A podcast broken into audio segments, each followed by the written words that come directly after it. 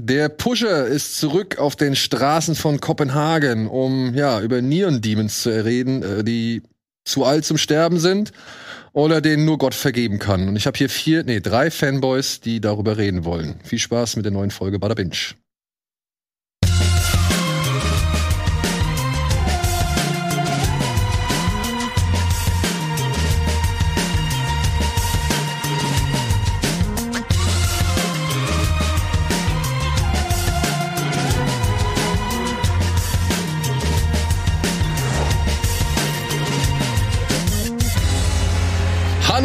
Und herzlich willkommen, meine sehr verehrten Damen und Herren, zu einer kleinen, feinen Serienbesprechung hier bei Bada Binge. Ich habe heute hier den Timo, den Leo und den Wolf, Guten denn Tag. wir wollen heute über, ich habe gehört, man muss jetzt sagen, Kopenhagen Cowboy, ne?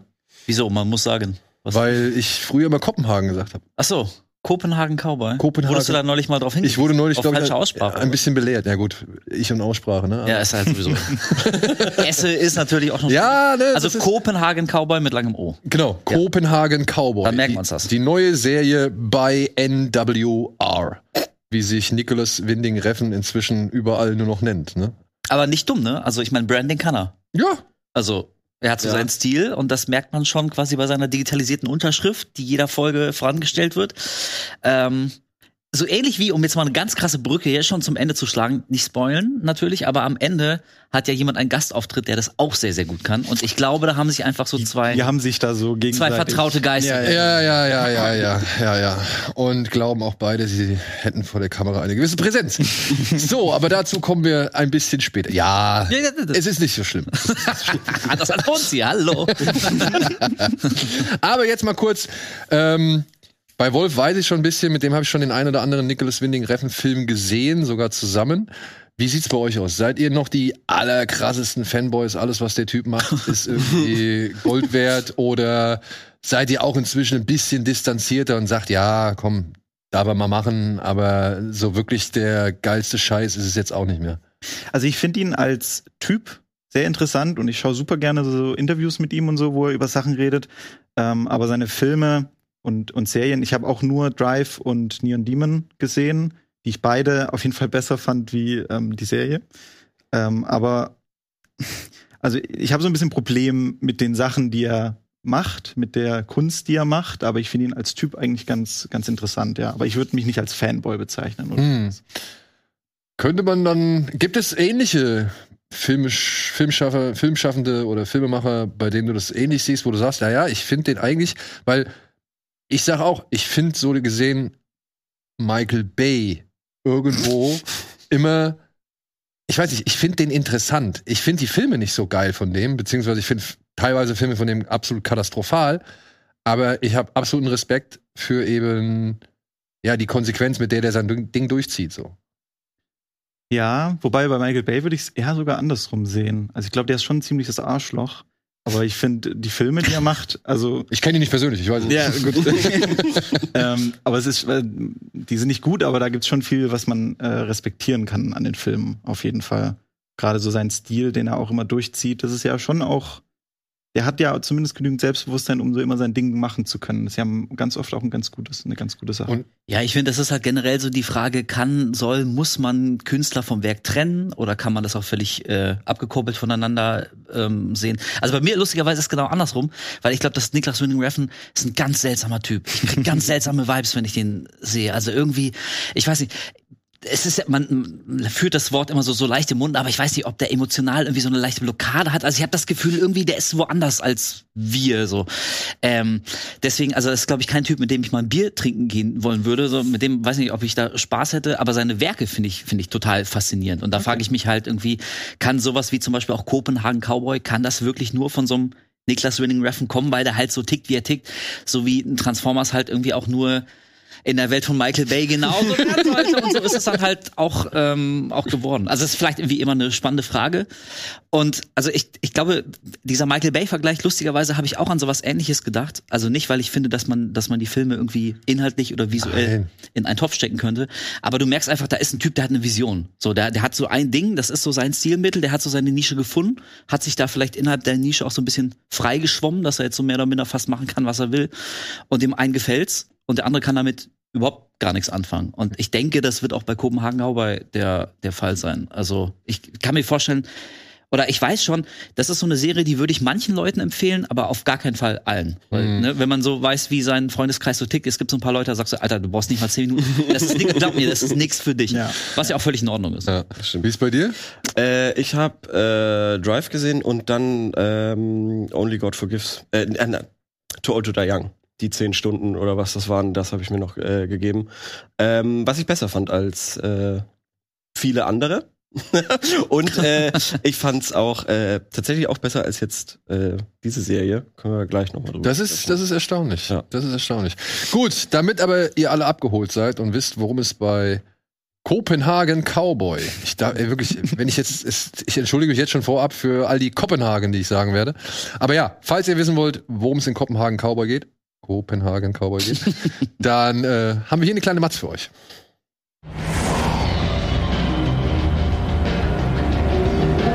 Ihr Leben lang als menschlicher Glücksbringer verkauft, reicht es Miu. Sie flieht und streift auf der Suche nach Rache für sich und andere ausgebeutete Frauen durch die kriminelle Kopenhagener Unterwelt.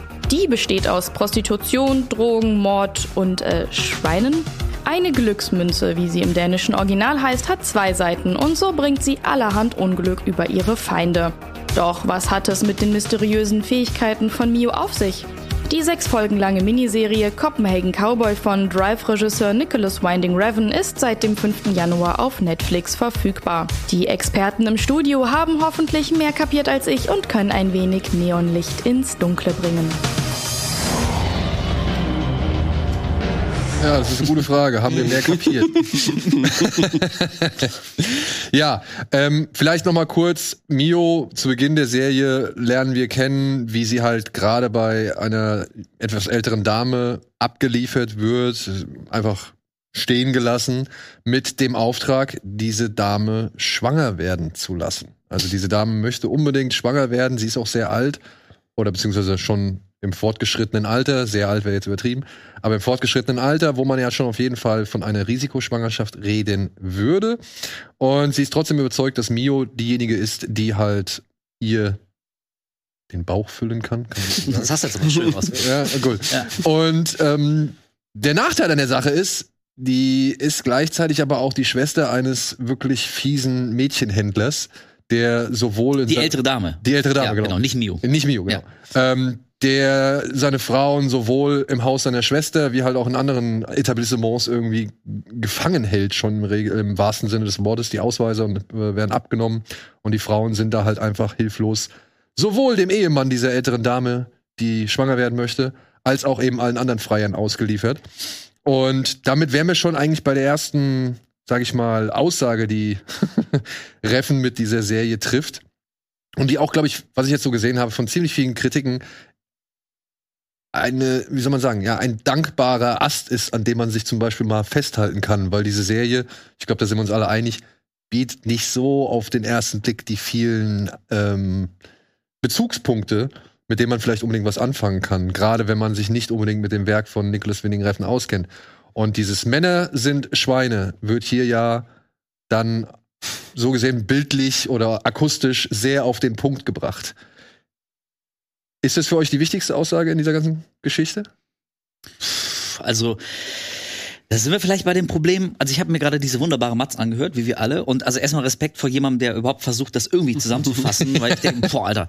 Und ich finde, ähm, da, da merkt man, was, was vielleicht das Problem, aber für andere auch das Geile an der Serie ist, nämlich, dass wenn man einfach nur erzählt, was da passiert, dann klingt das wie eine, also ich möchte fast sagen, fast handelsübliche Unterwelt Crime-Geschichte, wo man am Anfang noch nicht ganz genau rafft, wie die Figuren zueinander stehen, aber je tiefer man so in die Schichten der Unterwelt Kopenhagens vordringt, desto mehr rafft man das dann so und dann kommen auch noch irgendwie ähm, asiatische Gangster ins Spiel und so. Also jemand anderes als Niklas Winning Reffen hätte da vielleicht eine relativ klassische Gangster-Story draus gemacht. Oder ein Rape and Revenge. Oder ein Rape and Revenge Movie, aber im Prinzip sowas, was man schon mal gesehen hat. Aber jetzt sind wir ganz schnell irgendwie schon dadurch, wie du erklärt hast, dass Mio so eine Art menschlicher Glücksbringer ist, was absolut wörtlich zu nehmen ist. Also sie hat offenbar wirklich irgendeine Art von Kraft, die Leuten Glück bringt oder bösen Leuten eben auch Pech, weil viel äh, Leute um sie rum auch auch sterben. Also mein Punkt ist, ähm, wenn man das einfach nur nacherzählt, dann glaube ich, dann gehen so diese ganzen Ebenen, die wir versuchen aufzudecken, gehen dann so ein bisschen verloren. Und eine dieser Ebenen ist, Männer sind Schweine, ja, das wird visuell wird es ganz klar dargestellt und auch akustisch, also so ein Typ wird zusammengetreten und man hört wirklich so, so ein Schwein, was ein ganz seltsamer Effekt ist. So. Ähm, aber also, wenn man das, glaube ich, auf so eine, auf so eine vielleicht zutreffende, aber plumpe Aussage reduzieren will, also ich finde, dann, dann nimmt man der Serie ganz viel von dieser Faszination. Und deswegen würde ich sagen, die Aussage, Männer sind Schweine, ähm, ist vielleicht eine Facette, aber ich glaube nicht, dass das der, Ja, ja, der aber thematische Kern dieser Serie ist. das ist halt so die, die ich immer, also die ich sehr häufig gelesen habe. Also wenn sich Leute versuchen, irgendwie da reinzufuchsen und versuchen, einen Inhalt daraus zu ziehen, dann ist es auf jeden Fall, Männer sind Schweine und das wurde jetzt nochmal ganz deutlich ausformuliert. Ja, vielleicht liegt es auch daran, dass das halt irgendwie so ein Bild ist, auf das kommt man sehr, sehr schnell, beziehungsweise in der ersten Folge irgendwie wird einem das ja auch schon quasi auf obvious thing, Ja, weil genau. es wirklich so plump eingebaut ist. Also ich fand es wirklich plump, ähm, weil es, der, der Typ wird zusammengetreten, man hört die Schweine grunzen. Äh, keine Ahnung. Also fand ich wirklich, es war Das ist wirklich schon sehr offensichtlich, ja. aufs, Also, aufs Auge so reingedrückt und deshalb ist es logisch. Und vor allem, ich muss nur die erste Folge gucken, um zu sagen, yo, da geht's darum, dass Männer Schweine sind, so ungefähr. Ähm, ich finde auch, dass es um, um, um noch mehr geht.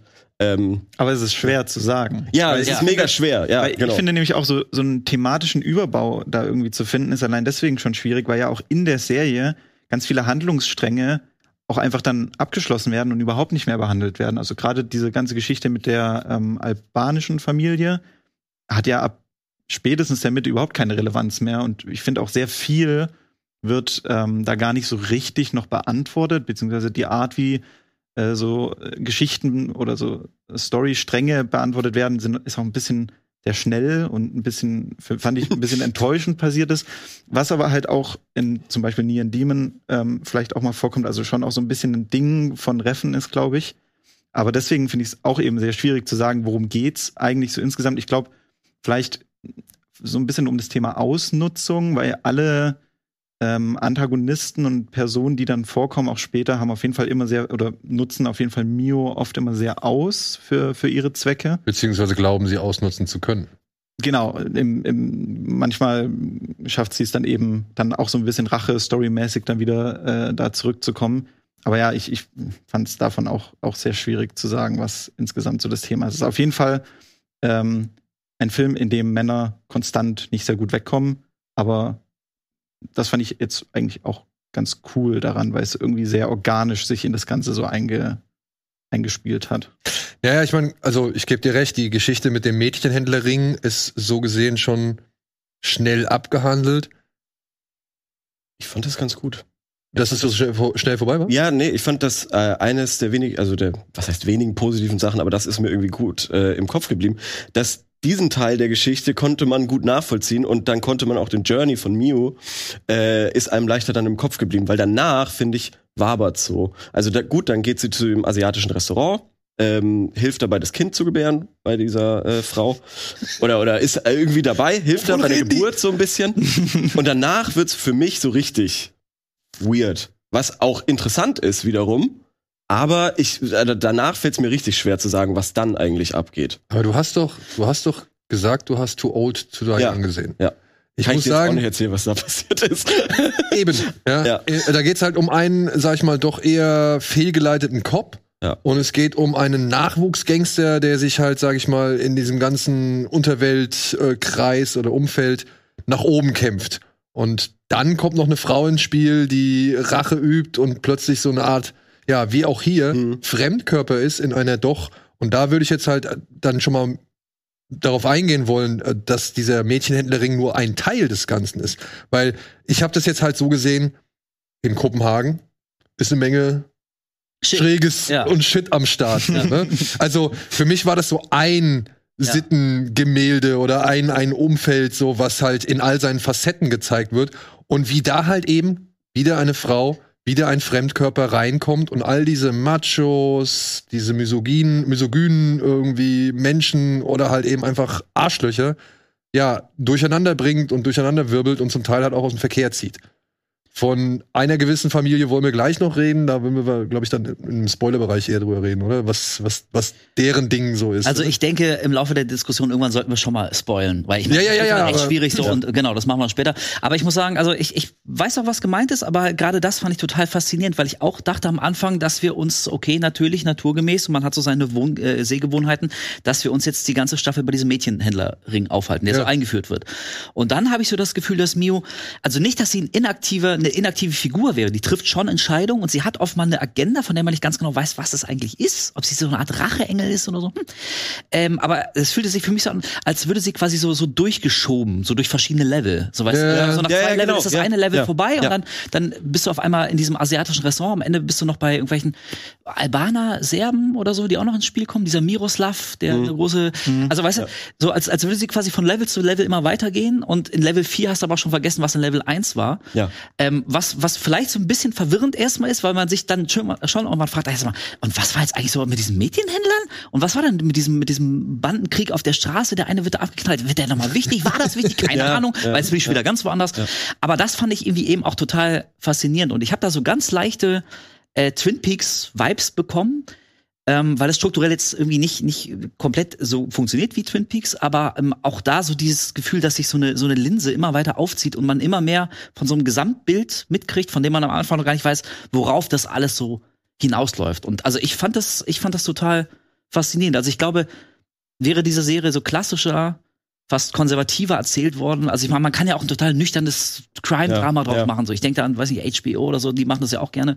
Ähm, aber ich fand es ganz, ganz angenehm, dass die Serie halt so völlig durchdreht und einfach ihr eigenes Ding macht und am Ende ähm, hat man viel mehr Fragen als vorher und das finde ich tendenziell eigentlich immer ganz geil. Aber ich glaube auch gerade, das Ungewöhnliche, das Ungewöhnliche ist gar nicht dieses Bild, was sich aufzieht, sondern halt wirklich, dass Sachen komplett abgeschlossen werden. Also so ein bisschen, eigentlich ist es mehr so wie so eine Kurzgeschichtensammlung, wo es am Anfang halt um den ähm, Bereich geht, dann geht es um den nächsten und man erwartet halt irgendwie, weil es so, ein, so eine kontinuierliche Dramaturgie ist, dass das alles noch irgendwie wichtig wird am Ende. Mhm. Aber das wird's halt nicht. Es ist dann einfach quasi abgeschlossen und die meisten Elemente, die am Anfang irgendwie relevant und wichtig waren, haben am Ende überhaupt keine Relevanz mehr, beziehungsweise können wir nachher auch noch mal über das Ende reden, kommen dann in einer sehr ähm, weirden äh, Situation vielleicht noch mal auf. Aber deshalb fand ich den Levelvergleich ganz gut eigentlich. Weil es eben abgeschlossen ist und dann geht's weiter und in meinem Kopf macht das bis dahin alles noch Sinn.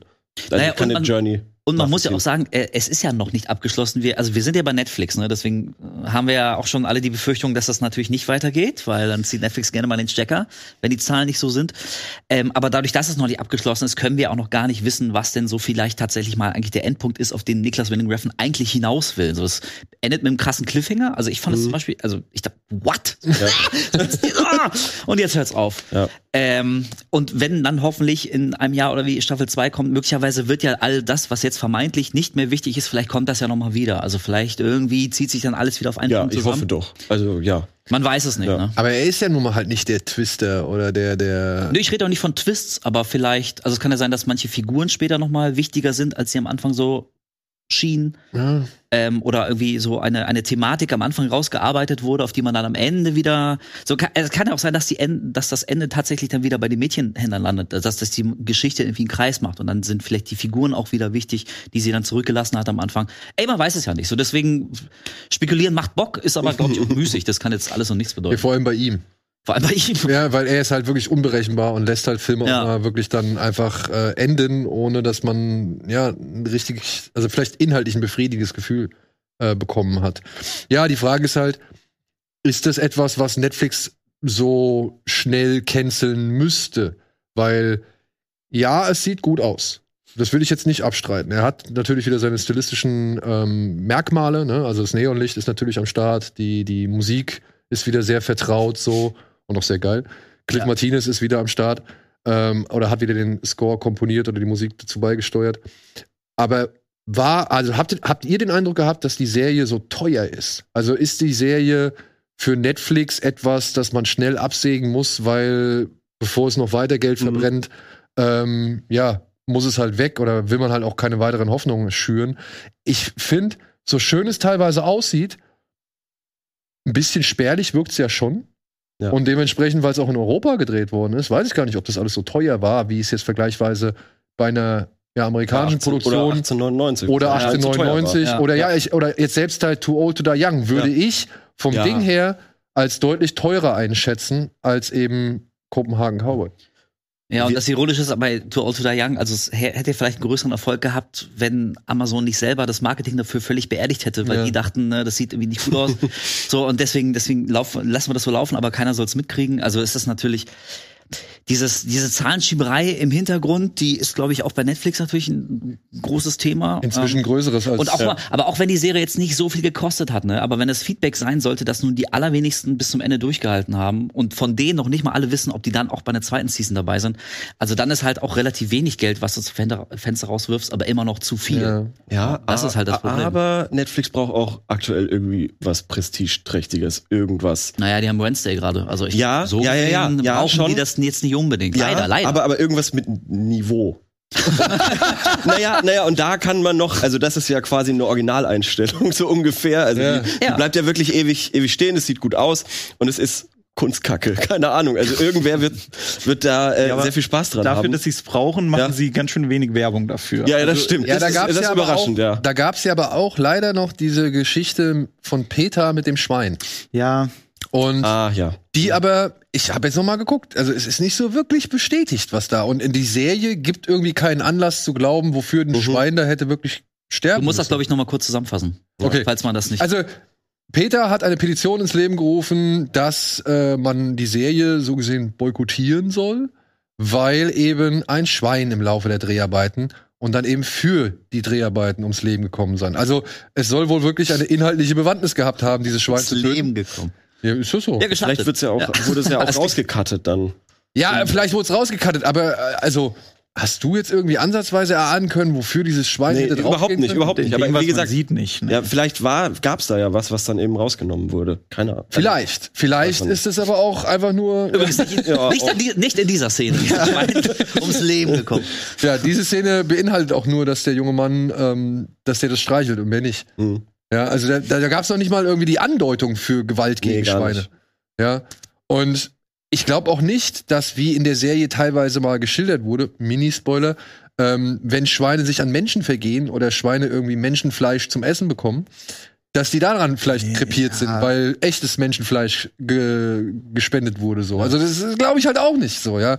Und es ist nicht so ganz bestätigt. Also es gibt keine wirklich allzu fundierte Quelle, Hm. die sagt, ja, stimmt, es war so. Ja, also man hat's gehört, man hat's irgendwie mitbekommen, es wurde Peter berichtet. Ich weiß, ich, also Ja, ja, ich weiß, ich ich, denke nur gerade, weil wir 1899 gerade Mhm. nochmal als Stichwort hatten, äh, da gab es ja auch mal kurz diesen, diesen Plagiatsvorwurf, dass eine, ich glaube, brasilianische Mhm. Comic-Künstlerin Ja, äh, äh, Künstlerin hätte da im Prinzip schon die Vorlage geliefert und wenn man sich da mal drei Minuten mit der Materie befasst, dann sieht man, dass die Vergleiche also wirklich extrem oberflächlich und nahezu nicht relevant sind. Und vielleicht ist das jetzt auch in diesem Fall so ein Ding. Das macht jetzt so die Runde und jeder hat da was gehört. Aber ey, weiß ich nicht, vielleicht hat sich nur einmal ein Schwein wie die Schnauze ein bisschen gestoßen, so beim, beim Rausgehen durch den Stall. Und jemand hat gefilmt, ah, das müssen wir rausschneiden.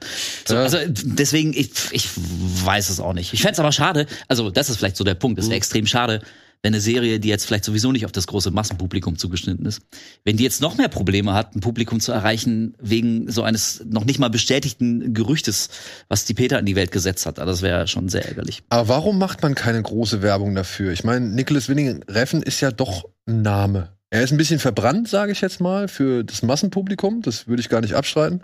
Aber er ist ja trotzdem einer, wie du sagst, mit dem man so ein gewisses Prestige sich ja reinholen könnte. Ja, ich meine, Gucci holt sich den ja auch jedes, äh, also regelmäßig, um irgendwelche Werbespots zu drehen. Also, warum, warum diese Zurückhaltung? Also man muss ja sogar sagen, und das, was sie dann bewerben, machen sie halt auch nicht wirklich gut. Also ich finde, der dieser Haupttrailer, der veröffentlicht wurde zu, zu der Serie, ähm, der ist richtig gut und er hat mir richtig gefallen, aber er ähm, weckt absolut falsche Erwartungen an die Serie. und die Leute, die, das, die diesen Trailer sehen und dann vielleicht davon ausgehen, dass das so ein bisschen so ein dänisches Stranger Things ist oder so, ähm, und dann danach die Serie anschauen, die halt komplett anders und viel, viel ähm, langsamer inszeniert ist, als es da irgendwie den Eindruck macht. Ähm, die werden natürlich auch nicht so begeistert sein, dann vielleicht relativ schnell wieder abschalten. Also natürlich kannst du jetzt auch nicht eine Serie in einem Trailer langatmig irgendwie bewerben, aber halt so ein bisschen den Vibe der Serie gut rüberzubringen, finde ich, solltest du schon. Und das haben sie halt nicht so wirklich geschafft. Also es wirkt halt wie so ein, so ein 80s Stranger Things Ding in den Trailern. Ähm, und damit holst du natürlich die komplett falschen Leute ran, die das dann wahrscheinlich auch relativ schnell ähm, nicht mehr weitergucken oder im schlimmsten Fall sogar negativ bewerben. Ähm, Und das wäre ja im Prinzip wie bei Drive, ne? Da gab es ja damals auch Ja. diese, diese Mini-Kontroverse. Irgendjemand fühlte sich vom Trailer da hinters Licht geführt, hat es völlig anders bekommen als erwartet und klagt irgendwie gleich einen Verleih auf 100 Milliarden Schadensersatz, weil irgendwie emotional komme ich damit nicht klar.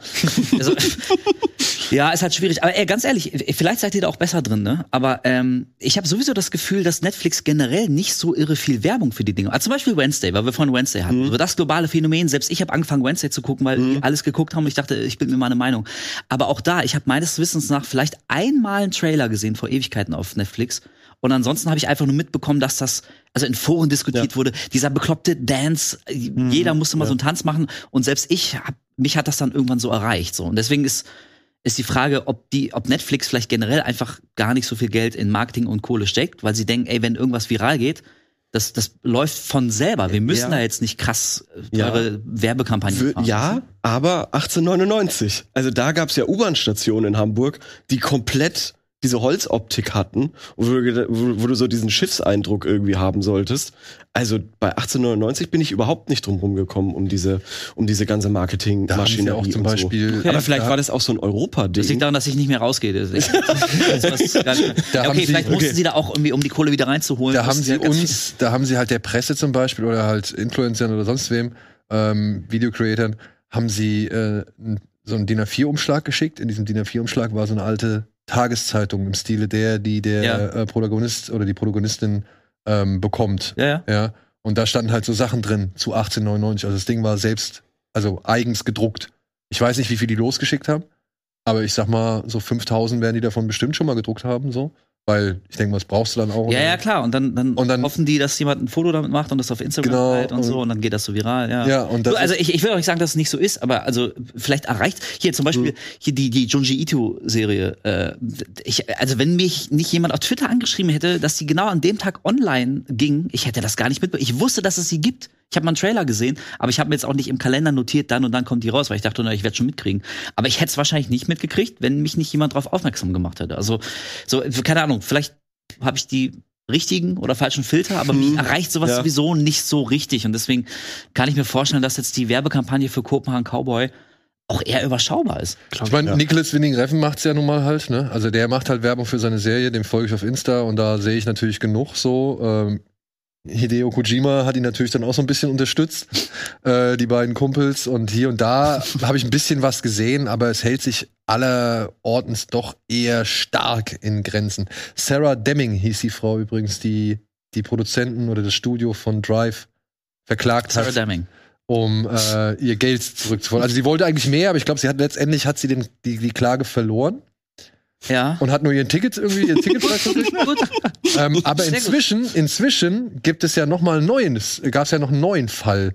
Und ich glaube, jetzt ist es tatsächlich wirklich, wurden die Studios dazu verdonnert, nicht zu irreführend Hm. äh, Trailer zu gestalten. Ich muss das aber noch mal äh, Okay. nachforschen. Aber da gab es noch mal einen Prozess, der eben um das gleiche Thema ging. Wie, Ja. Sag ich mal, irritierend du da oder irreführend du deinen Trailer oder deine Werbung halt irgendwie gestalten. Mega schade. Und Ja. aber auf der, also da, da denke ich halt auch so, das ist doch eigentlich Quatsch. Wir schauen uns doch Trailer an, um halt irgendwie eine Lust für irgendwas zu kriegen. Du willst doch Neugierde schaffen mit, mit dieser Werbung und so, ja. Und ich weiß nicht, als Reffen-Fan guckst du dir das an und denkst dir, kenn ich, geil, ist mein Ding so. Und als jemand, der schon mal von Reffen gehört hat, ah, er macht wieder das, was er halt macht. Und als jemand, der gar keine Ahnung hat, finde ich aber schon, dass der Trailer eigentlich relativ schräg, surreal und irgendwie nichtssagend ist, sodass Ja. du eigentlich nicht irgendwas erwarten kannst. Ja, also ich finde auch nicht, dass er irreführend ist. Ich finde eher, dass er ähm, er nimmt halt alle Szenen, die irgendwie aufregender waren. Ja, gut. ähm, ja, gut aber welcher Trailer macht das nicht? Ja, ja. Ich, ich, weiß aber auch nicht, warum. Also, ja, ich, ich, ich, weiß, weiß auch, was du Ich meine, du kannst kein ein völlig anderes Gefühl. Ja, ja. du kannst halt keinen 5 Minuten Kameraschwenk in den Teaser bauen. Ja, das stimmt. Mhm. Aber ich glaube, das kommt halt auch einfach. Das ist halt einfach das Problem mit der Serie. Ähm, sie ist halt so inszeniert, so, so langsam inszeniert und vielleicht kannst du die Leute darauf, äh, darauf, darauf auch einfach nicht vorbereiten. Ähm, aber nochmal, um auf die Frage zurückgekommen, ich, äh, zurückzukommen, ich glaube nicht, dass die Serie allzu teuer ist. Also ich konnte auch kein Budget bisher finden dafür. Ähm, aber das, äh, du hast ja super wenig Locations im Vergleich zu jetzt anderen äh, Serien. Und an diesen Locations finden die meisten Sachen ja auch in einer Kameraeinstellung statt. Also gerade so Schnitt gegen Schnitt gibt's da quasi ja. gar nicht. Also ich kann mir nicht vorstellen, dass das so viel gekostet Wir haben gestern drüber diskutiert, ob wir das auch machen können. ja, da, und jetzt, und jetzt ja. wären wir halt bei dem Punkt, äh, gutes, äh, gutes Stichwort, beziehungsweise gute Erwähnung. Äh, jetzt wären wir halt bei diesem Punkt, der meiner Ansicht nach viel zu leicht in die berühmte Floskel Style over Substance äh, gesteckt mhm. wird, beziehungsweise als in diese Schublade gesteckt wird, so. Dass er halt einfach Style over Substance macht. Aber äh, wie unser Kollege zum Beispiel Sebastian Seidler auch gesagt oder geschrieben hat, ähm, viel zu wenige, und das habe ich jetzt so anhand von, weiß ich nicht, acht, neun Reviews, die ich mal dazu gelesen habe, ähm, habe ich das auch den Eindruck gewonnen. Viel zu wenige haben irgendwie überhaupt keinen Bock, sich mit der Form, die er da für sich etabliert ja. hat, auseinanderzusetzen. Weil was mir zum Beispiel aufgefallen ist, ähm, er hat es bei Neon Demon schon gemacht, diese Langsamkeit. So, er hat es auch schon bei Only God Forgives gemacht, diese ist blond, ne? Mhm. Na gut, dann kannst du von meiner Frau sein. so, ähm, er hat das, also diese, diese Langsamkeit oder diese, diese Zooms auf irgendwas, die waren ja schon. Die ganz langsam Drehungen. Naja, die, aber ich fand, die kamen halt erst später. Die, die kamen später, ja. Ja, die kamen richtig exzessiv halt bei Too Old to Die Young. Und ich habe jetzt bei Neon Demon festgestellt, dass für mich, äh, Neon Demon, bei Kopenhagen Cowboy festgestellt, dass für mich deutlich schneller ist als ähm, Too Old to Die Young, finde mhm, ich. Ja. Und auch viel mehr geredet oder viel mehr Dialoge beinhaltet oder, mhm. oder schneller ja. geredet wird als in, in, in Too Old to Die Young. Dass trotzdem eben dieser Schwenk, ich finde, er hat es geschafft, mit dieser Ästhetik und mit dieser Technik irgendwie ein sehr effektives Mittel zu finden, um Raum und Zeit ein bisschen aufzulösen. Also wo andere Leute immer noch zeigen, wie ein Auto irgendwo hinkommt, wie der Typ aus dem Auto steigt, die Treppen hochgeht, um dann bei irgendjemandem zu sein, um da irgendwas zu machen. The Room. Ja, da schwenkt Reffen irgendwie er, er, blendet vielleicht irgendwie ein, zwei Personen irgendwie ineinander über oder, oder er stellt sie halt gegen diesen Schwenk. Ja, also er setzt sie halt konträr zu diesem Schwenk. Aber die Anmutung oder das Gefühl, dass jetzt eine gewisse Zeit vergangen ist oder dass wir uns schon wieder ganz woanders bewegen, äh, befinden und dass auch die, die Notwendigkeit zu zeigen, wie jemand irgendwo hingekommen ist oder wie sich irgendetwas ergeben hat, damit derjenige jetzt da ist oder diejenige, die ist durch diese Art und Weise der Inszenierung nicht mehr notwendig. Also ich habe das jetzt mittlerweile so völlig akzeptiert, wie er die Serie zerdehnt oder seine, seine Werke zerdehnt, aber gleichzeitig halt damit eine schon eine, eine gewisse Kontinuität irgendwie immer schafft. Ja, ich weiß nicht, ob ihr das ja. ähnlich seht. Na, also ich meine, diesen Vorwurf von wegen Style over Substance, ich glaube, den hat jeder von uns schon tausendmal gelesen im äh, Zusammenhang mit Niklas Winning Reffen. So. Und ich kann auch nachvollziehen, woher das kommt, aber ich sehe es wie du. Ähm, vielleicht und ich weiß es auch nicht, aber das ist ja eine provokante These, die man so in den Raum boosten kann. Aber vielleicht ist der Stil ja auch Teil der Substanz. Also vielleicht ist es ja nicht ganz zufällig, dass er sich nun mal irgendwie, ob jetzt bewusst oder unbewusst, aber so tickt er offenbar, dass er sich eben für diesen ähm, ja, irgendwie so, so immer so leicht überhöhten Larger-than-Life-Stil entscheidet. Also er hat zum Beispiel gemacht, äh, er wurde oder gefragt, er wurde natürlich auch gefragt, was Kopenhagen Cowboy denn jetzt eigentlich, ja. was, was, das, was das soll und, und worum geht's denn überhaupt. Und er hat gesagt, er möchte, er wollte so eine Art von, von neumodischem Märchen schaffen. Also er hat wirklich das Wort Märchen benutzt. So. Und deswegen haben wir vielleicht auch eine Hauptfigur, die möglicherweise Kräfte hat, die jetzt im menschlichen Erfahrungsfeld nicht unbedingt vorkommen. Und ich glaube, irgendwie, um, um diese leicht abgehobene, fast, fast traumartige, surreale ähm, Stimmung zu schaffen, spielt er eben mit diesen Kameratricks, mit dem Soundtrack, auch mit Neonfarben. Und natürlich kann man sagen, ja, okay, das ist irgendwie jetzt ist nur Stil. Aber trotzdem musst du innerhalb des Stils den aber auch so sicher beherrschen, dass du als Zuschauer genau intuitiv verstehst, so ähnlich wie bei David Lynch, was er damit will. Dass das nämlich jetzt ist, also es ist kein Traum. Da können jetzt bis zum Ende vielleicht nicht komplett abgefahrene Sachen passieren, aber spielt jetzt auch nicht in der wirklichen Welt.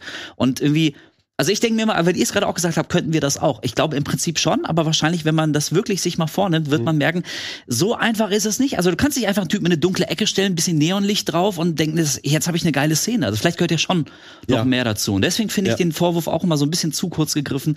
Er hätte quasi nichts zu sagen und könnte nichts und es sieht irgendwie immer nur alles geil aus. So. Nur, nur ein Beispiel. Ja. Ich hatte mal für einen Call of Duty Beitrag, den ich, ich weiß nicht, für Game One oder für Game Two gemacht habe, da wollte ich diese Bronzenfahrt oder diese, diese Bronzenbewegung machen, wo er in der Zelle ist und ständig nur im Kreis läuft und die Kamera aber die ganze Zeit so mitgeht.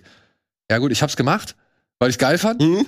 Aber Aber geil war es nicht. aber geil war's nicht, genau. Also wenn du es halt dann Ja. wirklich, wenn du es vergleichst, ja, dann sehe ich halt aus wie einfach die Do-it-yourself-Variante und er sieht halt aus, oder er macht's halt wirklich, ja gut, er hat einen Film, er hat ein Millionen-Budget, er hat Tom Hardy da, ne? Also ich will sagen, dass die Vorzeichen auch deutlich besser stehen für ihn.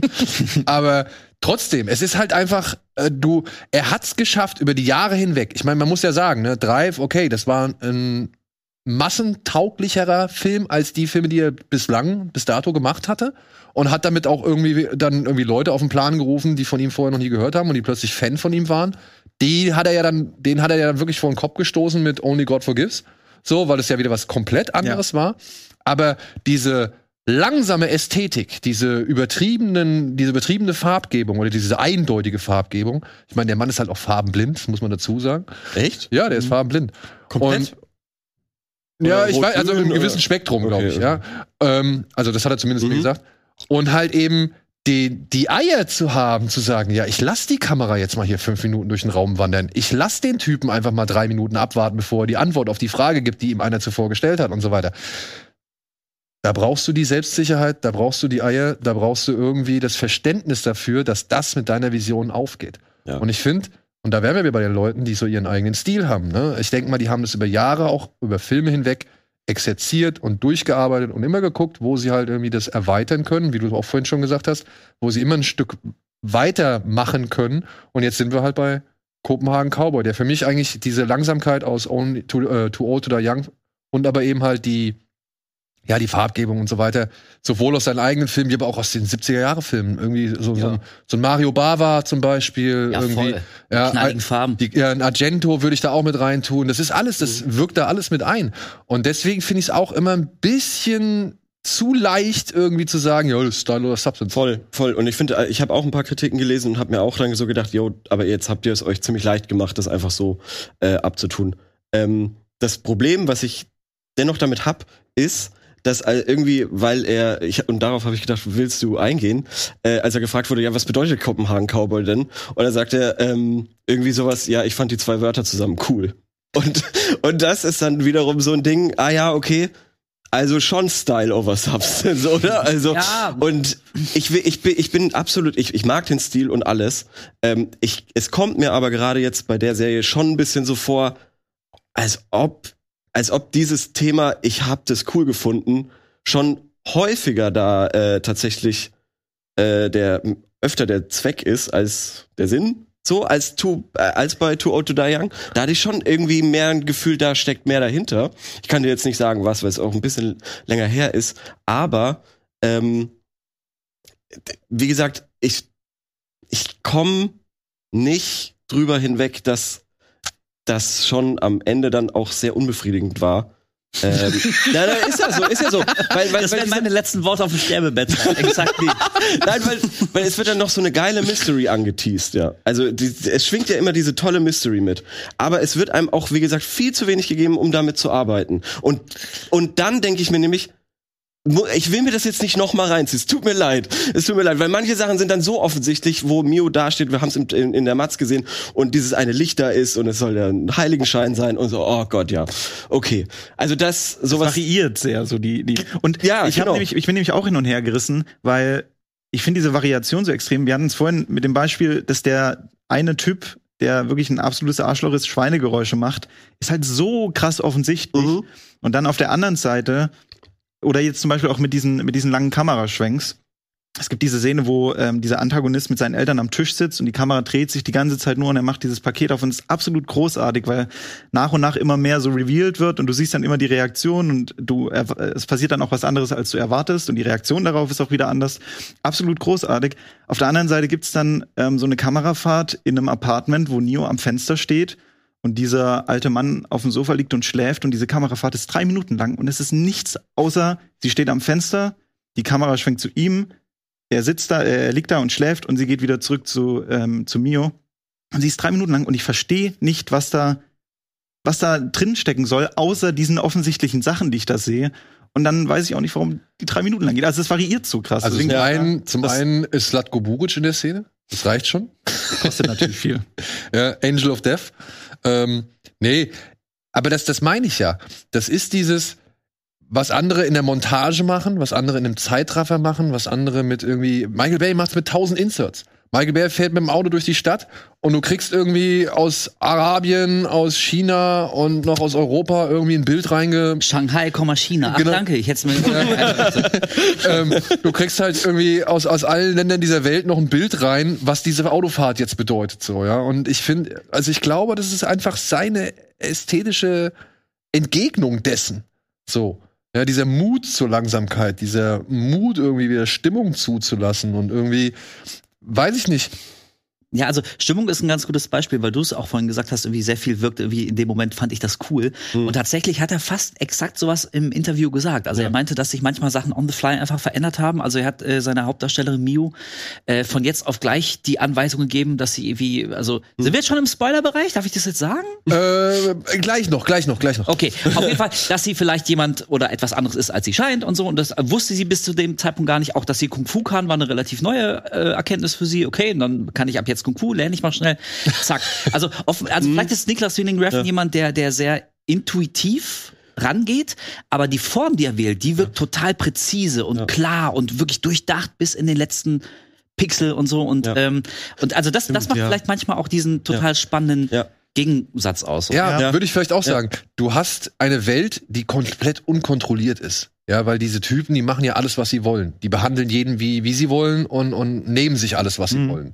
Und da irgendwie in dieser unkontrollierten Welt eben die Kontrolle über genau das zu haben, was man gerade sieht. Die Szene, die du beschrieben hast. Ich frage mich halt, oder auch bei diesem, weiß nicht, da gibt's einmal so, ein, so eine Kamerafahrt, auch durch so ein, da sind sie, glaube ich, in so einem Puff.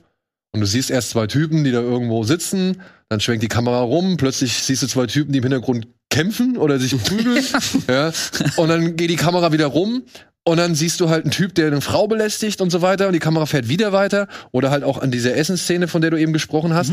Ich frage mich halt, wie das ist, weil die Kamera bewegt sich halt schon wirklich arschlangsam. Ja. Und wie Reffen dann da hinter der Kamera hockt und sagt, jetzt mach das, jetzt bist du gleich im Bild. Ja, so, weißt du? wahrscheinlich. Ja, ja, aber da sind ja auch teilweise schon Momente, wo du halt Geräusche hast und so weiter. Ich frage mich halt, wie er das Kannst du ja auch aus dem Off einspielen. ja, Das nicht so. ja, aber, Aber ich meine, aber ich finde es auch eine gute Frage. Also ich finde es auch eine total berechtigte Frage. Und äh, dann wird's ja irgendwie eben erspannt. Und deswegen nervt mich eben das auch, wie euch dieses Abwatschen, das ist Style over Substance.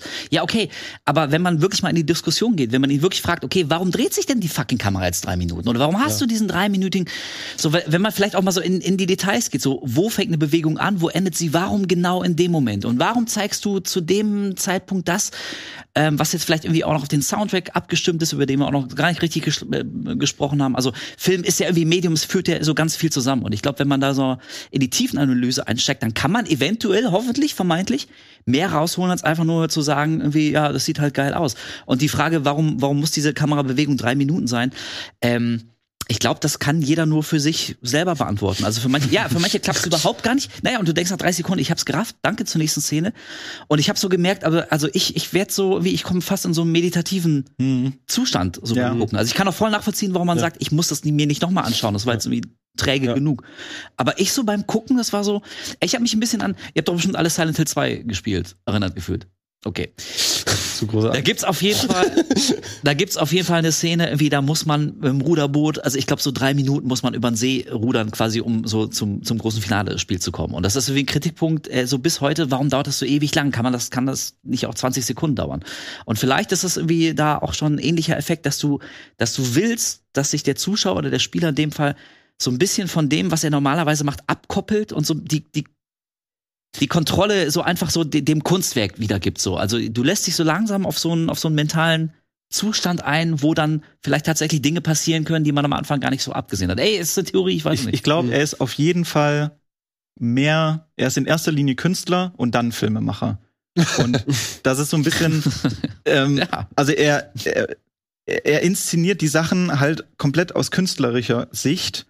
Ähm, und dann, das musst du halt akzeptieren. Und wenn du aber halt eher aus Filmemachersicht, also so, gehst du in, in ähm, das Museum der modernen Kunst und guckst dir abstrakte äh, Kunstwerke an oder guckst du dir im Naturkundemuseum Dinosaurier an? So beides ist anspruchsvoll, beides ist interessant, aber du musst dich halt darauf einlassen. Und das Problem, was ich nur damit hab, ist, ich würde das akzeptieren, dass er da in erster Linie als Künstler rangeht und die Sachen alle und das alles als Kunstwerk akzeptiert, wenn er ein bisschen sich Mühe geben würde, das auch Filme aus Filmemacher-Sicht also nicht unterhaltsamer, aber ein bisschen angenehmer zum Ja. Anschauen zu machen, weil ich würde diese Serie liebend gerne noch dreimal gucken und jedes Bild analysieren, aber es, es ist zu langatmig dafür. Ich kann das nicht noch mal jetzt direkt im Anschluss noch mal anschauen. Aber ist das nicht vielleicht auch ein bisschen eine Herausforderung an unsere Sehgewohnheiten, die über die Jahre hinweg schon ein bisschen konditioniert worden sind? Schnell, zack, zack, zack, zack, zack. Und das, was du meinst beim Videogame, ne? Also man ist ja von Videospielen gewohnt, Action oder sonst irgendwie Knobeln, Du immer brauchst die ganze ständig. Zeit so ein Du brauchst ja genau, irgendwo, irgendwas muss dich triggern, Ja, 20 irgendwas, bam, genau, ja, irgendwas muss dich wieder voranbringen und Ja. so. Und eben, ich finde, das ist halt ein schöner Gegenentwurf. Und ja, ich verstehe es. Man kann das langweilig empfinden oder als zu zäh oder zu zerdehnt, keine Frage. Aber ich finde, es ist halt schon auch dann gleichzeitig ein bisschen die Herausforderung zu sagen, ey, ich gucke mir ein Schnittgewitter an von was weiß ich wem, Michael Bay. ähm, oder halt, ich, ja, ich lasse mich jetzt hier mal auf diese langsame Ästhetik ein. Und das, wenn das wirklich ich weiß nicht, wenn es wirklich dir körperliche Schmerzen oder ein Unwohlsein verursacht oder irgendwie, keine Ahnung, wenn man sich da irgendwie plötzlich einfach nicht mehr hingeben kann, dann ist vielleicht ja auch was mit einem selbst nicht ganz richtig und nicht unbedingt nur das mit der äh, Das ist Inszenierung. aber jetzt. Ich- aber ja, ich, würde, ich würde noch dagegen argumentieren, weil ich würde ja jetzt nicht sagen, ähm, er muss äh, Kopenhagen Cowboy wie Michael Bay inszenieren, Nein. sondern ich rede einfach nur, ich meine, glaube ich, eher, dass es halt so ein bisschen mehr dieses Pacing braucht, damit er damit halt die Leute auch erreicht. Also ich habe auch irgendwie so, so Stalker oder so, der ja auch unfassbar langsam ist, habe ich kein Problem damit, wo ich jetzt so in ähnlichen Situationen hier irgendwie dann doch das Problem hatte, dass ich dann so ein bisschen rausfinde. Und das meine ich halt, äh, vielleicht musst du als Künstler so ein bisschen auch mal die, die Filmemacher-Sicht reinbringen, damit du die Leute zumindest auch ein bisschen erreichst. Weil wenn er halt mit der Kunst dann niemanden erreicht, Ich habe mir ähnliches gedacht. Ich sitz da und ähm, denk eigentlich, bei jedem anderen Filmemacher würde ich sagen, Alter, mach vorwärts. Komm auf den Punkt oder gib mir irgendwas so, ja. Es gibt aber bestimmte Filmemacher. Und du hast einen schon genannt, David Lynch. Ja, und da wären wir bei dem Punkt, was ihr gesagt habt. Ja, da sind zwar diese ganzen Sachen im Hintergrund irgendwo, aber da kriegst, du kriegst nicht genug an die Hand. Ich finde, bei Lynch ist es genauso. Und ich finde aber dann eigentlich ganz geil, dass er halt mir die Hoheit überlässt, was ich aus diesen Sachen mache. Und er gibt mir eigentlich meiner Ansicht nach auch hier in Kopenhagen Cowboy noch genug, wo ich mein Kopfkino arbeiten lassen kann. Ah, ja, ja und nein. Ey, dieser David Lynch-Vergleich. Naja, ich will ihn nicht, ich will ihn nicht ansatzweise, Ja. ich will ihn jetzt nicht direkt mit, mit, mit ähm, David Lynch vergleichen. Aber ich sage nur, es gibt Filmemacher, bei denen finde ich das erstaunlich, wie eine gewisse Langsamkeit diese Sogwirkung, diese Hypnosewirkung irgendwie erzeugt, so dass ich halt drin bin. Und es ist halt erstaunlich, dass es halt dann Filmemacher gibt, die es auch machen oder auch versuchen. Und da lehne ich es dann ab, beziehungsweise da kriege ich es irgendwie nicht verbacken. So, also da, da kann ich das nicht so an mich ranlassen. Und bei ihm kann ich's. Ich, es ist erstaunlich. Ich dachte auch wieder, ja, Too Old to Die Young hatte ich mir alles angeguckt. Ich habe Mhm. zehn Folgen gesehen und ich fand's gut. Aber ja, die fünf Minuten Kameraschwenks und die 30 Minuten Antworten oder 30 Minuten Dialoge, das ist jetzt auch nicht gerade neu, beziehungsweise das, das kenne ich schon, das habe ich schon akzeptiert. So, ich hatte eigentlich gedacht, okay, er versucht mal wieder ein bisschen was Neues, aber hier hat er eigentlich meiner Ansicht nach eher eine Beschleunigung von all dem geschaffen, was er in Too Old to Die Young gemacht hat. Und damit war ich dann aber auch fein. Mhm. Aber Too Old to Die Young war wesentlich abwechslungsreicher, optisch. Es gab diese Autofahrten, die Landschaften, Stadt. Du hast hier fast nur Wald, so. Dieses Restaurant, also es hat ja nichts mit Kopenhagen zu tun auch. Es ist ja nicht in der Stadt. Ich glaube, das meiste, was man sieht, ist mal ein das Büro von dem oder so. Anwalt. Genau, Anwalt ist, ja. glaube ich, in Kopenhagen. Ja, aber ansonsten hat es ja, also und deshalb fand ich eben wahrscheinlich dann Too Old to Die Young besser, weil du da einfach mehr Abwechslung hattest in den Bildern. Und deshalb, also ist, hat sich viel eingebrannt so. Ähm, also äh, die, die, die Albuquerque äh, Prärie, wo die ganzen Leute mit ihren Cowboy-Hüten dastehen und so, äh, wo auch nichts passiert, die ewig brauchen und so weiter. Aber das ist irgendwie sehr schön, Während da ist es dann mal, also es ist auch mal hell zum Beispiel. Das ist ja auch eine Abwechslung. Ich glaube, da ist kein einziges Mal Tag. Oder zumindest blauer Himmel. Doch, die sitzen im Garten zum Beispiel. In der ersten Folge. Wobei die erste okay. Folge wirklich noch die abwechslungsreiche. Okay, ja, ja. Ich finde aber auch, ich glaube, weil ich finde ja auch nicht alle Kamerafahrten schlimm und ich finde diese Serie insgesamt auch nicht zu langsam, sondern es ist eher immer so abschnittweise. Und ich glaube, es hängt vor allem halt damit zusammen, verstehe ich, was er mir gerade hier erzählen möchte. Oder ist es für mich einfach nur eine leere Kamerafahrt und ich verstehe nicht, warum ich drei Minuten lang dieses Büro von dem Anwalt jetzt gerade sehen muss. Und da ist, glaube ich, so ein bisschen das Problem. Manchmal versteht man oder verstehe ich vielleicht dann einfach nicht, ähm, was mir da gerade erzählt werden soll. Im Gegensatz zu anderen Szenen, wo ich es absolut nachvollziehen kann. Ja. Also- ja, und also ähm, dieser Vergleich zu David Lynch, ich meine, ich bin auch nicht der Erste, der das wie immer so, so aufgebracht hat. Aber ich muss sagen, als ich es geguckt habe, ich habe mich tatsächlich extrem an David Lynch erinnert gefühlt. Einfach so in der Art der Inszenierung. Zum Beispiel so ein kleines Detail, aber was jetzt hier auch wirklich bis zum Extrem betrieben ist in der Serie, sind diese unnatürlich langen Sprechpausen. Mhm. So, weißt du, jemand fragt jemand was und dann gibt es einen Umschnitt und dann wird aber noch zehn Sekunden gestartet und dann kommt da erst so ein Ja. so, und das macht David Lynch ja nun auch sehr, sehr gerne. Und ähm, also ich finde schon, dass man die vergleichen kann. Ähm, Ja, kann also man auch. Nicht, nicht gleichstellen, aber schon vergleichen. Und irgendwie, ähm, also bei David Lynch zum Beispiel habe ich so das Gefühl, dass seine, seine, speziell seine Filme oftmals tatsächlich mit so einer Art Traumlogik arbeiten. Also Überall da, da musst du dich, glaube ich, ein Stück weit davon fern fest äh, entfernen, dass irgendwie alles exakt so passiert, wie das jetzt irgendwie passiert. Vielleicht steht manchmal auch was für etwas. Und bei und deswegen finde ich diese verdammte Serie so interessant. Bei Copenhagen Cowboy bin ich mir nicht ganz sicher, ob das wirklich alles passiert. Und wir haben ja noch nicht übers Ende gesprochen, aber da drehen wir noch mal so richtig ab. Oder ob das irgendwie einfach wirklich ein Bildnis, also wir, wir sind eingestiegen mit Männer sind Schweine und so. Ist ein plumpes Bild, aber es ist ein Bild. Und bei Kopenhagen, äh, Copenhagen Cowboy, ja, wie gesagt, also ich glaube, das spielt in der echten Welt mit, also irgendwann verlässt es so ein bisschen, aber zumindest grundlegend. Es wird irgendwie quasi wie so ein Traum, aber visualisiert und auf die, auf die Leinwand gebracht. Und jetzt bin ich eben so gespannt auf die zweite Staffel, weil ich glaube, dass sich die Serie jetzt von der Realität so ein bisschen abkoppelt und irgendwie Noch mehr. noch, ja, noch, noch mehr abkoppelt. Und deswegen finde ich es halt so schade, dass sie genau da, wo es jetzt richtig spannend werden könnte, vermeintlich, hoffentlich, ähm, dass sie da aufhört. Ja. Wollen wir denn jetzt mal über Ja, ja, ja, ja ähm, sofort. Nur eine Sache. Ich hatte ihn mal für Neon Demon im Interview. Mhm. Und er hat mir halt gesagt, er ist ein Fetischfilmer. Er filmt halt das ab, was er selbst gerne sieht. Mhm. Und das ist dann, glaube ich, für ihn auch egal, ob da jemand einen großen Sinn drin sehen kann oder vielleicht, ob das so unbedingt eine, weiß ich nicht, jetzt gerade relevante Bedeutung für die Szene, die jetzt gerade da zu sehen ist oder für, die, für das Gesamte ist oder so. Also er sagt halt, er hat halt Bock auf gewisse Bilder und die wird er immer wieder einbauen. Also muss man Style das-. So. Ja, vielleicht muss man das halt Nein. akzeptieren. Im Ja, Gegensatz dazu bekommst Fall. du was, was du halt so noch nicht gesehen hast Ja. und mit dem du ja teilweise schon was anfangen kannst. Vielleicht musst du dann halt auch einfach akzeptieren, dass manche Sachen dich so gar nicht erreichen davon. Ja. So, Gut. aber jetzt müssen wir noch einmal über das Ende kurz sprechen. Deswegen. Ja. Ähm, ich, ich, bin- also wirklich, ich bin auch, ich möchte eine zweite Staffel haben. Ja, sag ich doch. Äh, Netflix, bitte jetzt. Ja. Also macht keinen Scheiß. ja. Also das, die, die paar Mille, die werdet ihr noch mal rausquetschen können. so, ja. Ihr gebt irgendwie 200 Millionen für Grayman aus, da könnt ihr auch noch die zwei irgendwie für die ausgeben. ähm, ja, das Ende.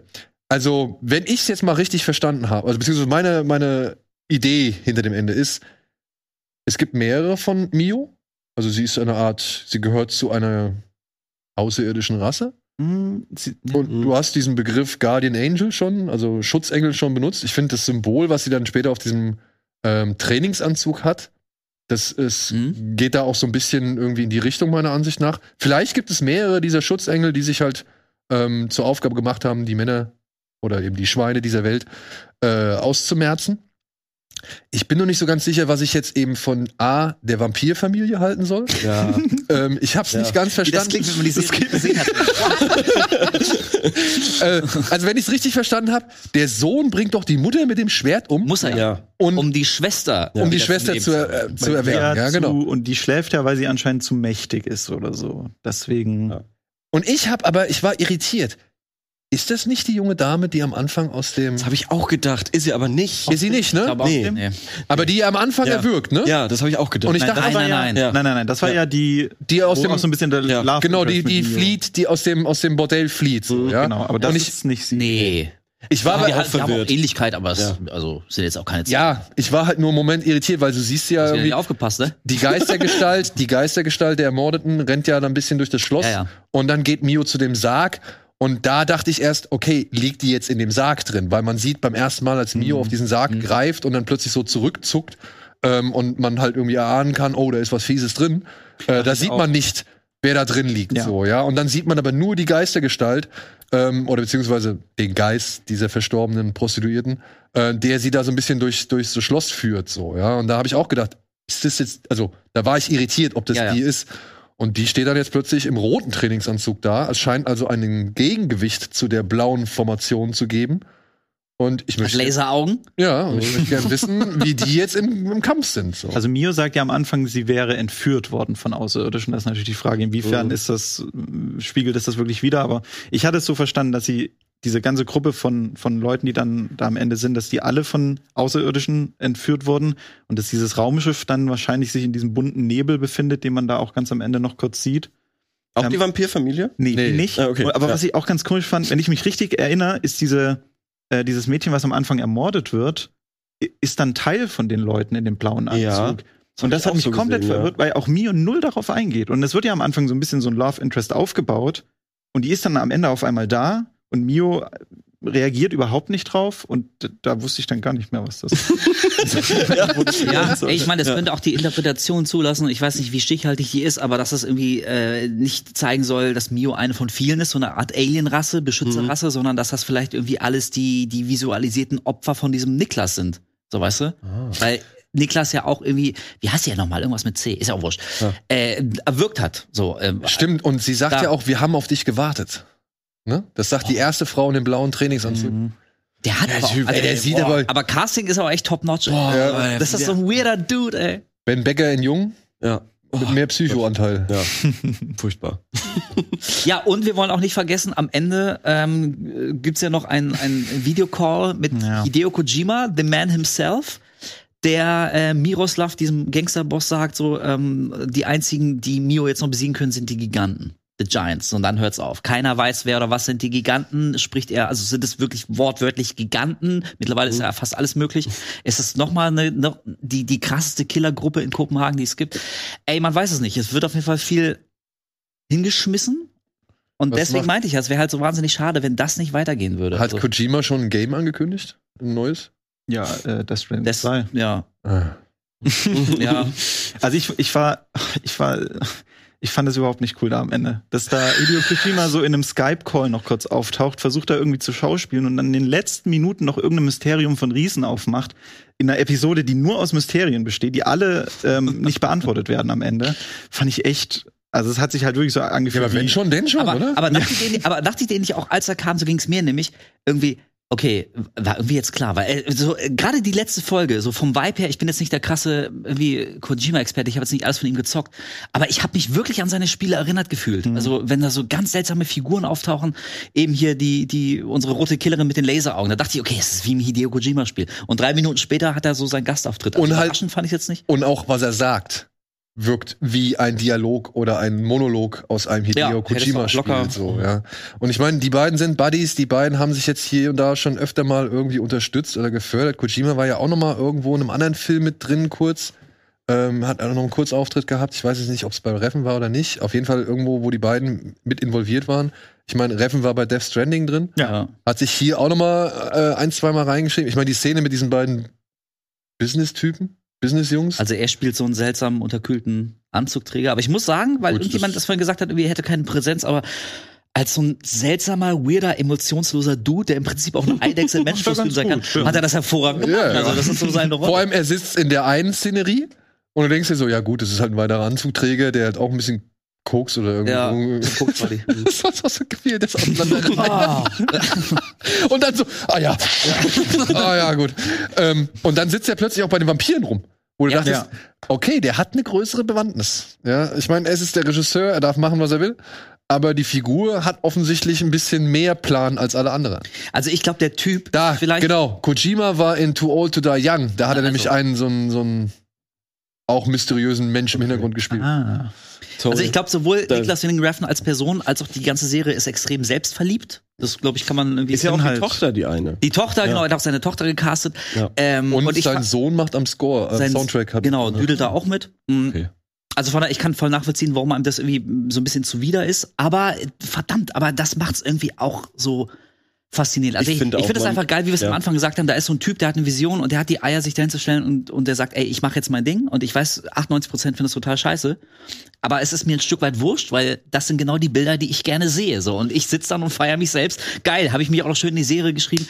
Muss man nicht mögen, aber mir äh, flößt sowas immer Respekt ein. Ich bewundere sowas. Ich finde das cool. Und ich, also da gehe ich mit und ich kann trotzdem nicht abstreiten, dass ich da sitze und mir denke, boah, Alter, wie lange geht die Kamerafahrt?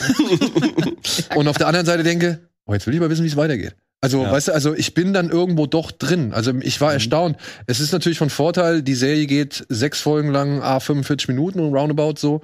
Das ist natürlich dankbarer als Too Old to Die Young, wo du halt von vornherein eine Stunde pro Folge hattest. Ich glaube, Passt. das sind auch, eine, ich glaube, 55 Minuten pro. Ja, nicht immer, nicht immer. Manchmal ist es ein bisschen kürzer und du musst ja auch noch ein bisschen hier und Sagen da Mittelweg abspannen. so 50 Minuten oder was? Ja, 50 Minuten. Ja. Aber ähm, bei Too Old to Die Young, wo fast alle Folgen eine Stunde waren, bis auf die letzte, die plötzlich dann nur 28 Minuten hatte oder irgendwie sowas, Ja.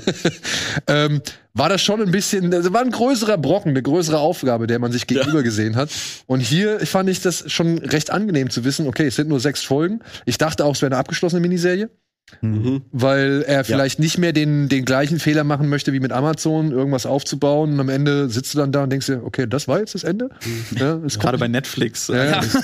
Und dann aber ja, aber vielleicht hat er das auch noch, vielleicht, ich meine, die werden die Deals und die, die äh, Verträge werden sie noch abgeschlossen haben, bevor das mit 1899 war. Ne? Ja. Also wir wissen ja jetzt auch erst seit diesem Jahr, oh, das war aber früh Hm. abgesägt bei 1899 und natürlich ist es dann noch mal ein neues Warnsignal für andere Serien oder eben für einen selbst, was wohl mit anderen Serien passiert. Aber und da muss ich halt auch sagen, ich weiß nicht, ob das von Netflix dann so der clevere Move ist. Ähm, ich habe jetzt mehrfach, mehrfach gelesen, dass Leute gesagt haben, ja, Netflix, ich weiß gar nicht, ob ich dann eine Serie erstmal Ja. anfangen soll, äh, wenn die nach einer Season schon wieder abgesetzt ist. Da warte ich einfach erstmal ab, bis dann irgendwie Ja. eine zweite Staffel da ist. Ja. Und dann fange ich die an. Wenn das der Effekt sein soll, den Netflix da anstrebt, weiß ich nicht, ob da jeder wirklich so lange dran bleibt oder so lange das Abo bezahlt, bis dann auch eine zweite Staffel da ist. Vor allem bei so einer Serie, wo man ja wirklich auch als Zuschauer so ein bisschen Arbeit reinstecken muss, ähm, finde ich es auch schwierig. Also ich fände es jetzt schon schwierig, die Leuten zu empfehlen. Ähm, es, es ist ganz klar, die Erwartungshaltung muss stimmen, dann kann man das auf jeden Fall auch gut anschauen. Aber wenn da jetzt halt keine zweite Staffel kommt und ja wirklich keins der Mysterien aufgelöst wurde jetzt am Ende der Staffel, weiß ich nicht, ob man, also klar, für den Stil dann immer noch wieder, aber für alles Musikvideo. Inhaltliche. Also wirklich. Also so habe ich es auch manchmal gesehen, so. Schönes Musikvideo so. Also, da, und dafür fand ich es auch cool. Ich würde es ich würd's auch jedem empfehlen. Man schaut sich so viel Dreck an, dann kann man sich auch mal das anschauen. Das stimmt. Gerade auf So. Netflix Nee, wirklich. schon- Also, es ist, du kannst es dir anschauen und dann kannst du immer noch sagen, ich fand's scheiße, so. Aber schau es dir wenigstens an. Ja. Aber, ja, den Anspruch zu haben, aber den gut. Anspruch zu haben, dass das Das dass ist so viele Mysterien und so viele viele Thematiken, die da angesprochen werden, auch aufgelöst werden am Ende, finde ich, darf man schon auch haben. Und dann halt zu sagen, Habe ich lustigerweise da nicht, habe ich bei Yellow Jackets aus irgendeinem Grund. Aber das macht jetzt wieder ein neues Fass Gut, da kommt Ja. aber eine zweite Staffel. Also allerspätestens seit Lost bin ich da auch irgendwie sehr vorsichtig, wenn mir Jahr auf Jahr auf Jahr wie immer neue Mysterien um die Ohren geklatscht werden und am Ende zieht man sich zurück und sagt, ey, wir wissen es auch nicht, aber wir machen wenigstens ein gefühliges Tränenende, so fuck Ja. you. So, Und- und ähm, das kann aber, man- aber, ja. aber in dem Fall ähm, weil ich das nicht unbedingt als ich, ich verstehe das nicht als Mystery-Serie. Nee, ich also es ist mysteriös, aber es ist, glaube ich, es ist keine Mystery-Serie. Ja. Und wir wissen aber eben noch nicht so ganz genau, was es ist. Aber trotzdem gleichwohl wäre ich natürlich extrem schade. Und ich muss es zugeben, ich weiß nicht, aber ähm, also sollte es da keine zweite Staffel geben, das würde mich mehr traurig machen, als dass es von 1899 keine zweite Staffel gibt. Weil das war für mich so ein Fall, irgendwie war auch sehr interessant. Technisch war das auch super geil und ich finde es auch cool, dass irgendwie sowas aus deutscher Federführung kommt. Aber so mit dem Ende dachte ich mir, ey Leute, okay, nee. Also das ist eine super maue Geschichte hier. Die ganze, die ganze Story ist mit einem Schlag wie um 80 Prozent weniger interessant geworden.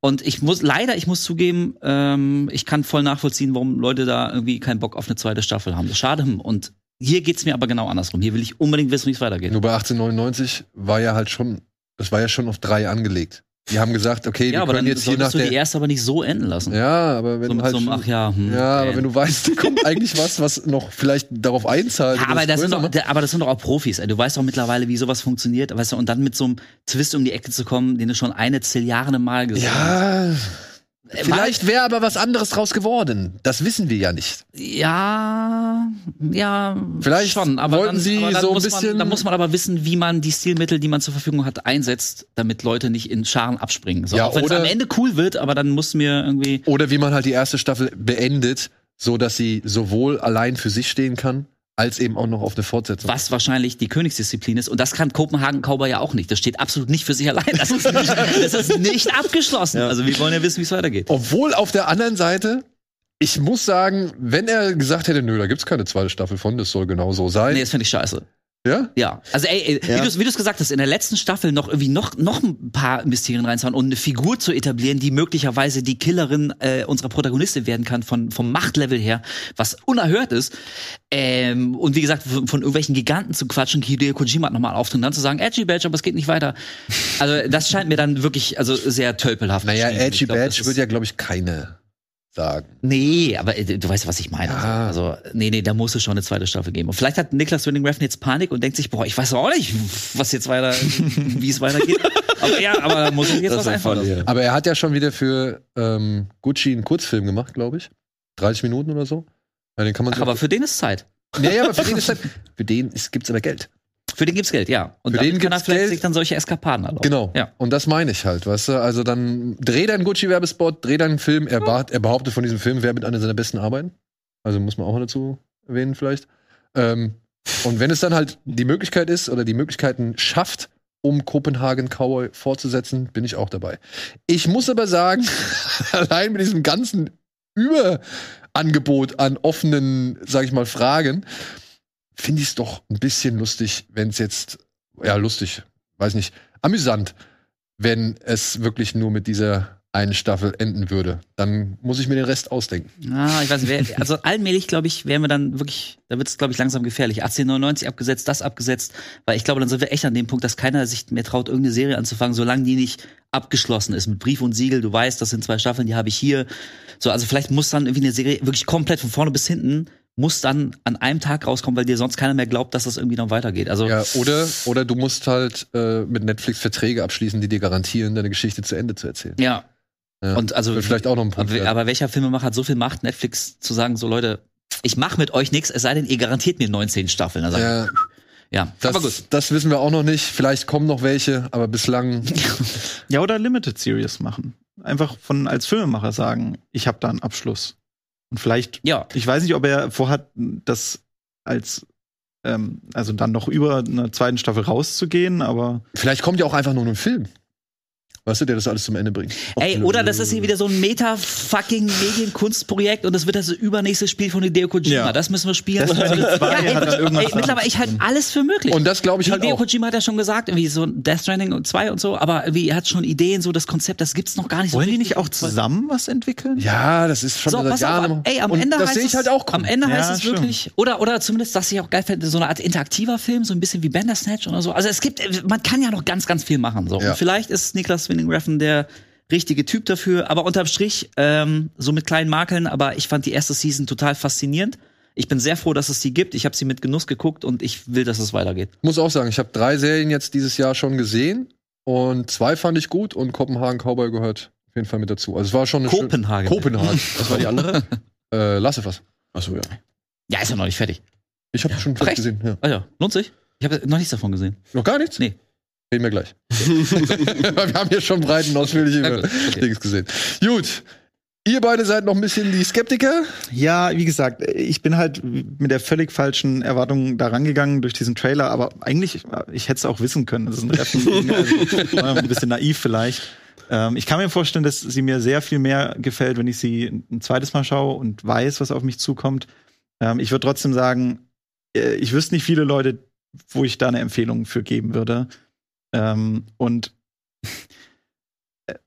äh, wie gesagt, so ein bisschen mehr Rücksicht auf die Zuschauer ähm, hätte ich nicht schlecht gefunden, weil dann einfach, weil ich, ich finde das, ja an sich das cool Motto und es, dieser Sendung sein. es, es, gibt, es gibt ja auch sowas wirklich kaum auf Netflix, aber ich würde es halt gerne auch mit Genuss ein zweites Mal schauen ähm, und nicht wieder mich so ein bisschen auch durchquälen müssen. Deswegen, ja, ich bin hin und her gerissen, aber ich bin auf jeden Fall auch froh, dass es sowas auf Netflix gibt. Und ich glaube, Ich würde auf jeden Fall auch noch gerne stundenlang drüber reden, weil es macht echt super viel Spaß. Alleine dieser Ansatz, den du da mit, äh, was kannst du dem Zuschauer zutrauen und so weiter, finde ich mega spannend. Also allein deshalb soll es eine zweite Staffel geben. Gut, falls ihr die Serie gesehen habt, lasst uns doch wissen, äh, was ihr davon haltet. Ob ihr auch denkt, Style over Substance, ob ihr denkt, boah, Reffen, geh mir weg. Oder ihr sagt, ja, Hideo Kojima, das nächste Spiel soll gern bitte Kopenhagen Cowboy äh, The Stranding sein oder sowas. Ähm, dann lasst es uns alles wissen und schreibt es gerne in die Kommentare. Und ansonsten vielen Dank für die Aufmerksamkeit, fürs Zuschauen und ja, vielleicht ja doch viel Spaß mit Kopenhagen Cowboy. Bis dahin, danke Wolf, danke Ben, äh, Leo, euch. danke Oder wie ihr Timo. heißt. danke Mio und alle da draußen. Tschüss. Tschüss.